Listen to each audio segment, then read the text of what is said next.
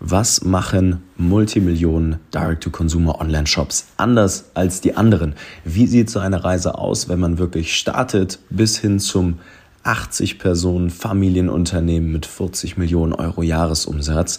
Das werdet ihr heute erfahren. Wir haben euch die Audiospur aus Dennis Lichtensteins Vortrag bei uns im exklusiven Kundenevent einmal rausgerendert, sodass ihr hier im Podcast jetzt mal reinlauschen könnt. Ich wünsche euch sehr viel Spaß mit dem sehr spannenden Vortrag von Dennis und insofern ab geht das Intro. Jetzt geht's zur Sache, oder Dennis? Jetzt geht's los. Dennis war richtig geil und hat noch ein paar Sachen in die Slides äh, reingehauen. Jetzt hat die, richtig äh, die Woche noch Gas gegeben, um euch heute ein bisschen was zu erzählen über von 0 bis 40 Millionen. Ich würde sagen, ich übergebe das äh, imaginäre Mic dir einfach. Dankeschön. Und setze mich da jetzt hin und dann komme ich fürs QA einfach wieder, oder? Klasse. Viel Hast Spaß. du einen Klicker für mich eventuell? Wir haben einen Klicker, der ist hier. Perfekt. So, dann kannst Vielen du abklicken. Dank. Viel Spaß, Dennis. Und Super. viel Spaß euch.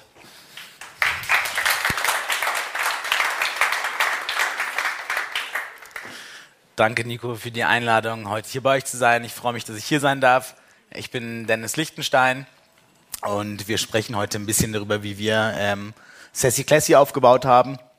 Ähm, wir sind drei Geschwister, die im Kinderzimmer damals angefangen haben. Wir kommen aus einer Modefamilie in dritter Generation. Ähm, beide Großeltern väterlicher als auch mütterlicherseits kommen aus der, der Modewelt, ähm, so dass für uns immer schon klar war, dass wir äh, unter den Geschwistern irgendwann was Eigenes aufbauen wollen. Und dann springen wir doch mal rein.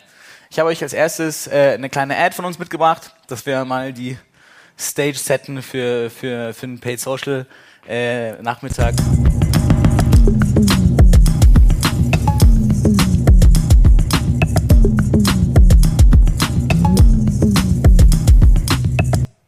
Genau, hier seht ihr einmal unsere Singles Day Ad. Wir wollten so ein, ein Tinder-Feel den, den Leuten am Singles Day geben, so dass ihr schon mal einen kurzen Teaser bekommt. Vielleicht noch mal ganz kurz zu mir. Ähm, 2014 haben wir Sassy Classy gegründet. Ich bin dann ähm, nach Amerika gegangen. Ich habe ein, ein Stipendium für mein Master angeboten bekommen, wollte es unbedingt wahrnehmen. Ähm, habe dann dort einen Transfer auf, auf Stanford angeboten bekommen, musste den aber über Studentenkredite damals finanzieren, ähm, so dass ich Sorge hatte, äh, mit dem Rucksack voller Schulden zurück ins Startup zu springen, ähm, dass ich mich entschieden habe, erstmal den Corporate-Weg zu gehen. Bin dann ähm, bei Microsoft gestartet, habe dort äh, Bing Ads gemanagt ähm, für zwei Jahre, bin dann von, von Facebook abgeworben worden, habe dort im ersten Jahr ganz klassisch E-Commerce-Unternehmen betreuen dürfen und bin dann in die, in die Otto-Gruppe gekommen, wo ich About You, Bonprix, Otto, Limango, Wittweiden, die ganzen Konsorten ähm, für zwei Jahre betreuen durfte und habe mich dann entschieden, 2021 ähm, wieder nach Hause zu kommen. Ähm, hat sich viel getan in der Zeit, ähm, so dass es einfach für mich Sinn gemacht hat zu sagen, jetzt äh, konzentrieren wir uns auf den unternehmerischen Werdegang. Wir haben dann in der Zwischenzeit haben wir eine Performance-Marketing-Agentur gegründet, Social Cooks, und haben uns dort anfangs auf das Thema Feed-Hacking konzentriert ähm, und haben dann eine, eine Software gebaut namens Profit Dog. Genau. Als erstes nochmal, hier seht ihr einmal meine beiden Geschwister, äh, Boras und Roxana, sowie einen kleinen äh, Screenshot von unserem Online-Shop. Ähm, wie gesagt, wir haben zu Hause im äh, Kinderzimmer gegründet, zeige ich gleich, wie das aussah, ähm, und machen seitdem alle Prozesse in-house. Das heißt, es fängt an ähm, vom Produktdesign, von der Grafik, die IT, Marketing, ähm, alles ist in-house. Wir sind knapp 80 Leute.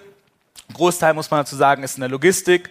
Ähm, wir haben derzeit knapp 1200 aktive SKUs ähm, und wir probieren den Großteil der Produkte in Italien herzustellen. Früher haben wir viel in Hongkong oder in China produzieren lassen, über Hongkong. Und ähm, für uns hat sich herausgestellt, dass dieses Fashion Risk, das wir eingehen, wenn wir groß im, im, im Anfang der Saison produzieren lassen, die Sachen nach Hause schicken, einfach keinen Spaß macht. Da hast du hier ein, ein volles Lager und hoffst, dass die Sachen gut ankommen. Schöner wäre es, wenn wir die Sachen antesten können und schneller nachbestellen können. Und so haben wir uns damals entschieden, vor, ich glaube, drei, vier Jahren, die ähm, Lieferkette eher nach Europa, anfangs Frankreich, jetzt Italien, zu verlegen, um einfach schnell agieren zu können. Ähm, wir haben derzeit knapp 600.000 aktive Kunden in Deutschland, ähm, die ähm, wir mit Sassy Classy schon ein bisschen Freude bereiten durften. Hier seht ihr einmal, ähm, mein Kinderzimmer, als wir gestartet haben. Wir haben als äh, Schreibtisch an die Wand geschoben, Bett an die Wand geschoben ähm, und haben beim V-Markt so ein paar Kisten gekauft, haben die so katzenkloartig ausgeschnitten, dass du reingreifen kannst und fertig war die erste, die erste Logistik. Ähm, fast forward neun Jahre ähm, haben wir jetzt äh, drei so, so Logistikhallen ähm, und äh, hat sich demnach ein bisschen was äh, getan, kann man sagen. Genau.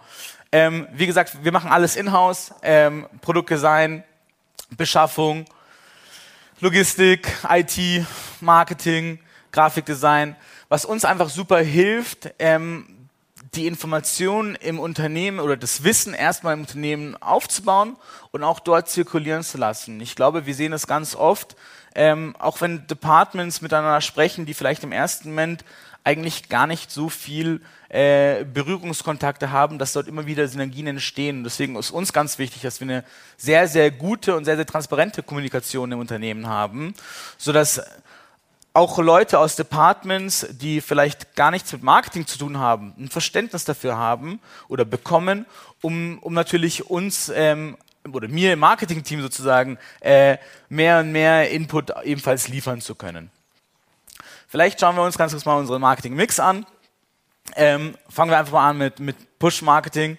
Ähm, Neuakquise, Neukundenakquise bei uns sehr, sehr stark Influencer-Marketing. Das ist für mich auch ganz klar, warum, weil der Trust-Faktor ein ganz anderer ist, als wenn wir das rein über Paid Social Ads ausspielen. Jeder kann heute einen Business Manager aufmachen, eine Ad hochladen ähm, und äh, die halt irgendwas online verkaufen. Das heißt, der Trust-Faktor ist ein ganz anderer, wenn ich eine Person für irgendwie ein paar Jahre schon folge, mir täglich deren Stories reinziehe und äh, die mir dann ein Produkt vorschlägt. Andere starke Push-Kanal ist natürlich nach wie vor Paid Social. Ähm, wir sind über Paid Social damals gestartet und gewachsen.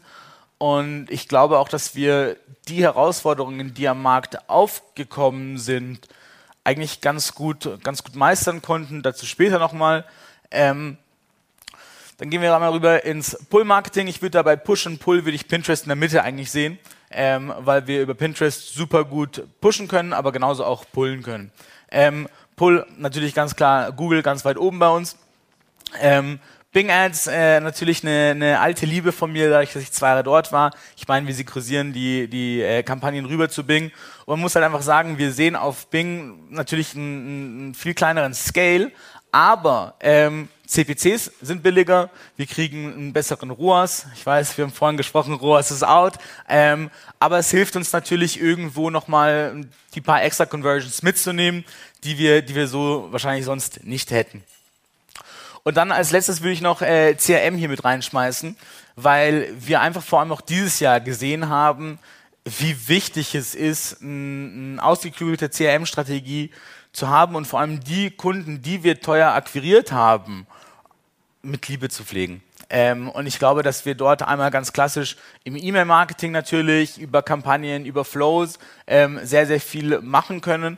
Aber ich glaube auch, dass wir dieses Jahr alle ähm, von Charles schon mitbekommen haben und wir einfach unfassbare Open Rates und auch Conversion Rates bei WhatsApp sehen, vor allem wenn ich das vergleiche mit E-Mail, wo E-Mail auch schon stark ist, ähm, ist WhatsApp einfach nochmal auf einem ganz anderen Niveau.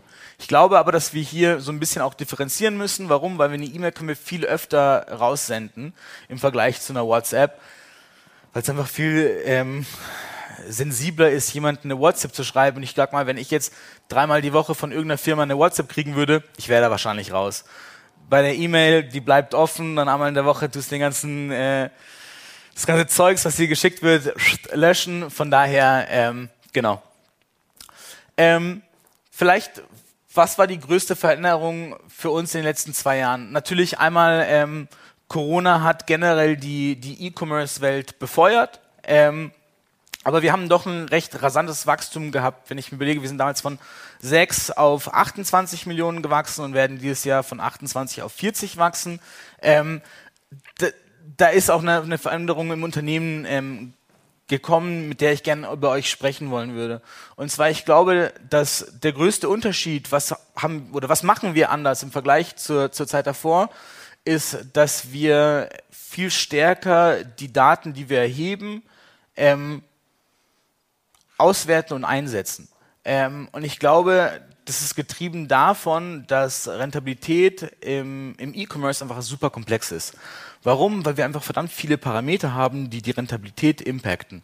Beispielsweise, ähm, wir haben angefangen von äh, Stock-Levels, ähm, Produktionskosten, wir haben ein Pricing, wir haben eine Retourenquote, wir haben eine Add-to-Card-Rate, wir haben eine Conversion-Rate, wir haben ein Kaufvolumen, wir haben PDP-Views, die wir irgendwie in eine Relation nehmen müssen. Und wenn wir all diese ganzen Parameter nehmen, müssen wir irgendwie für uns definieren, macht das überhaupt Spaß? Weil ich klar, ich kann jetzt 100, 100 äh, T-Shirts verkaufen.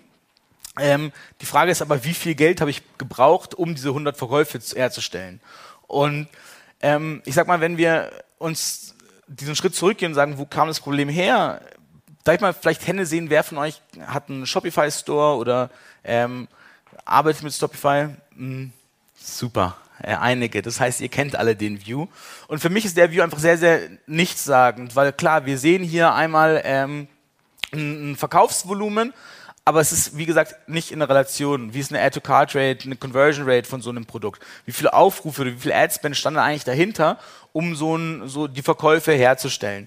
Und ich glaube, dass wir von, von diesem View ähm, oftmals auch Entscheidungen ableiten lassen. Bedeutet, ich sehe hier wegen mir Ultra Oversize Muslimbluse und Hemd schwarz, ist, äh, hat die meisten Verkäufe, dann renne ich jetzt zur Grafikabteilung und schreie, ey, wir brauchen einen neuen Banner bitte mit dem schwarzen Muslimbluse drauf, das ist super, das Produkt.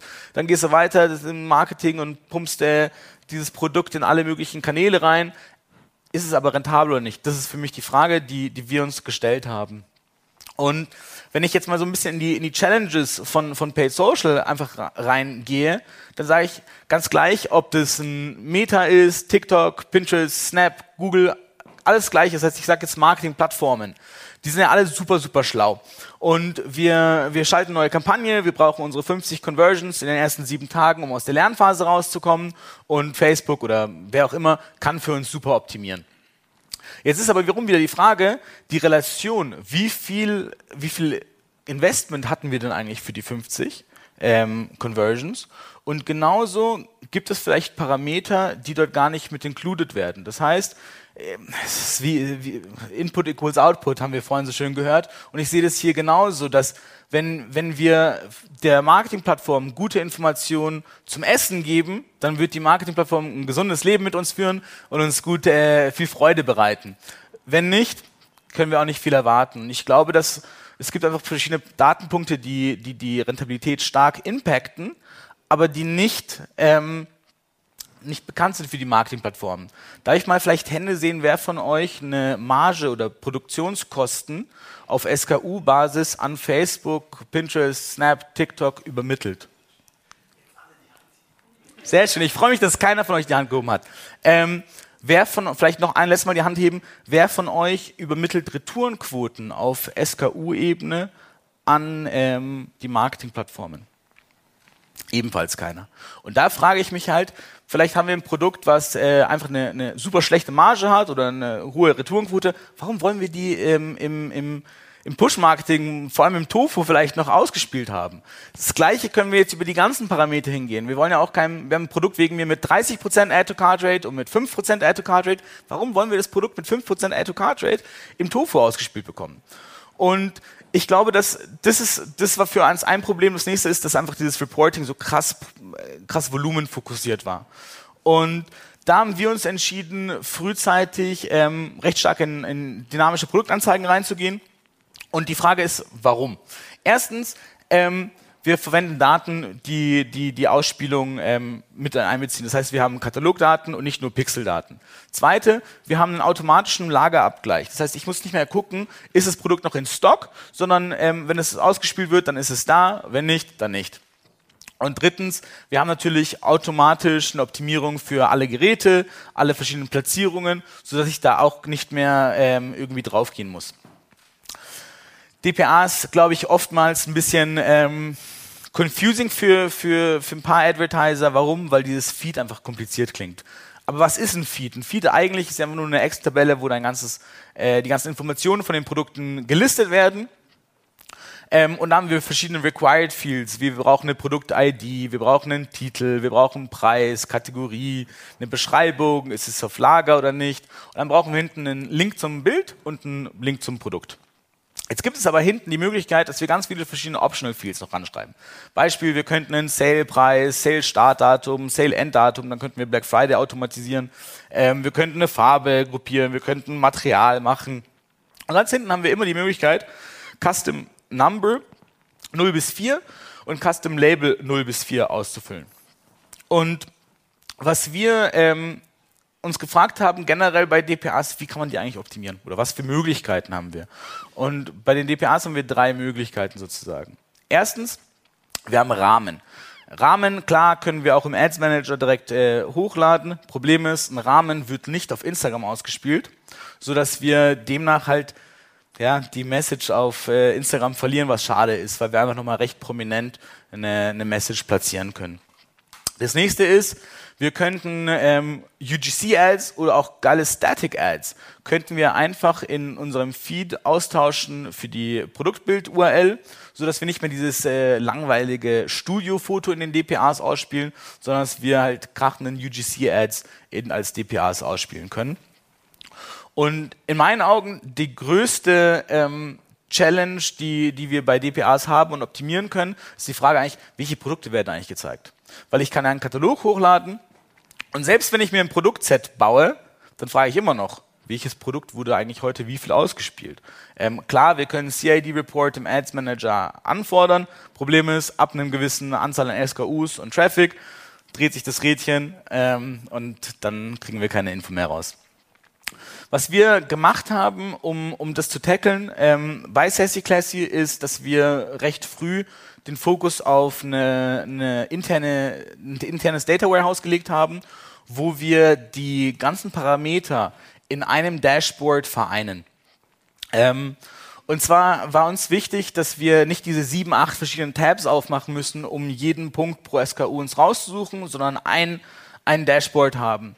Und dann haben wir gesagt, okay, jetzt muss ich ja entscheiden, ein Produkt mit irgendwie 3% Conversion Rate und 40% Retourenquote, ist es besser wie ein Produkt mit 4% Conversion Rate und wegen mir 35% Retourenquote. Und dass ich diese Sachen nicht mehr im Kopf berechnen muss, haben wir einen Algorithmus gebaut, der ähm, einen Profit Score ermittelt. Das heißt, er zeigt die gesamten ähm, Daten dir an Du als End-User gibst ein, wie viel Prozent Gewichtung willst du auf welchen Parameter haben und es spuckt dir einen Score aus. Und für uns war wichtig, nicht nur, ich sage jetzt mal, diese Klugscheißerei zu haben, dass wir hier irgendwelche coolen Insights haben, sondern wie können wir die automatisch nehmen und, und actionable machen. Und da komme ich auf die Custom Labels und Custom Numbers, die ich vorhin in dem optionalen ähm, Fields beim Feed erwähnt habe, weil wir die natürlich einfach automatisch rüberschicken können. Das heißt, ich kann jetzt zu Facebook gehen und mir ein Produktset basteln, was regelbasiert auf Performance-Daten von den First-Party-Data ist. Das heißt, ich sage Facebook, hey Facebook, zeig bitte nur noch Produkte in dem Produktset, wo in den letzten sieben Tagen wegen mir 800 Impressionen auf dem SKU waren und gleichzeitig eine Add-to-Cart-Rate von 12% oder mehr hatte. Ähm, was hat uns das geholfen, ähm, so, ein, so ein Data Warehouse aufzubauen und die, die, die ähm, Anzeigen dynamisch auf Performance-Regeln auszuspielen. Erstens, ähm, wir haben eine viel bessere Übersicht über die Rentabilität bekommen, weil wir wussten davor schon, ähm, wie ein, wie ein Pro Produkt performt. Und es hat natürlich auch die Entscheidungen für uns ähm, verändert, welches Produkt geben wir dann an Influencer raus? Ähm, was zeigen wir auf dem Online-Shop, auf dem Banner? Wie sortieren wir die Kategorien im Shop? Ähm, wir haben eine viel engere Zusammenarbeit innerhalb der Departments bekommen, die früher zu wenig miteinander gearbeitet haben. Beispiel Beschaffung und äh, Marketing. Warum? Weil natürlich wir jetzt rausfiltern können und sagen, hey, ein Produkt irgendwie unter 70% Rentabilitätsscore, wollen wir das eigentlich noch nachbestellen? Wollen wir das fördern? Haben wir da nicht bessere Sachen? Ich meine, wir haben knapp 1200 SKUs, da muss es Besseres geben. Ähm, und das gleiche auf Kategorieebene. Wir haben, wir haben den Scoring ebenfalls auf Kategorieebene. Ähm, mit Schuhen machen wir recht viel Umsatz. Der Umsatz ist aber einfach nicht rentabel. Warum? Weil wir bei Schuhen recht hohe Retourenquote im Vergleich zu unserem Online-Shop haben. So dass wir in Zukunft nicht mehr alle Schuhe ähm, nachziehen werden. Ähm, demnach, wir haben einen, einen viel besseren Fokus auf skalierbare Produkte demnach bekommen. Und ja, wir haben bessere und rentablere Ads ähm, demnach schalten können.